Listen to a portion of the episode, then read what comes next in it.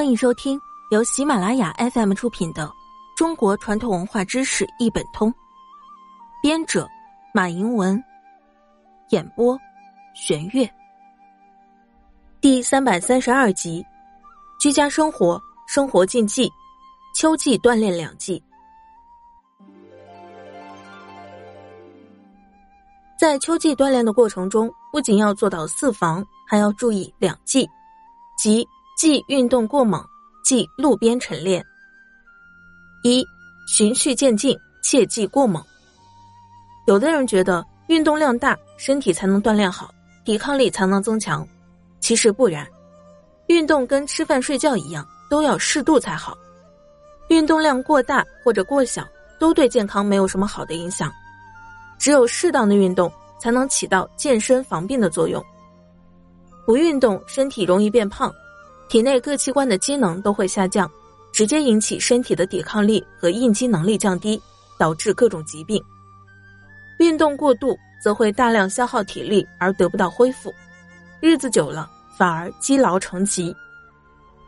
秋季锻炼和其他季节的锻炼一样，运动量应由小到大，循序渐进。锻炼时觉得自己的身体有一些发热，微微出汗，锻炼后感到轻松舒适，就是效果好的标准。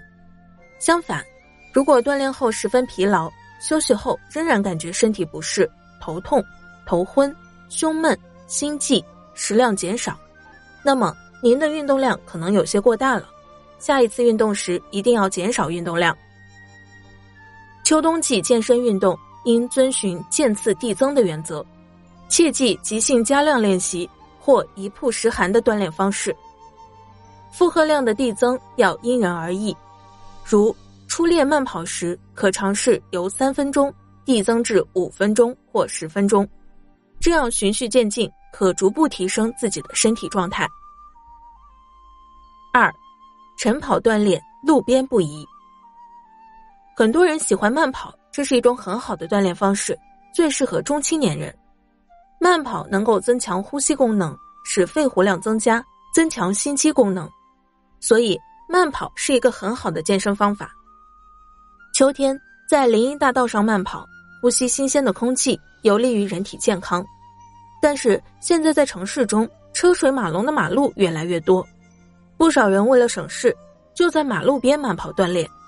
其实这是很不健康的，因为秋季气候干燥，灰土容易飞扬起来。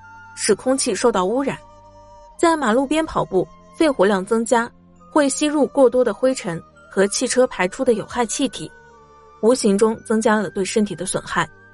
所以，晨跑和锻炼最好选择在公园等安静又干净的地方进行，而不宜在马路边慢跑。本集播讲完毕，下集见。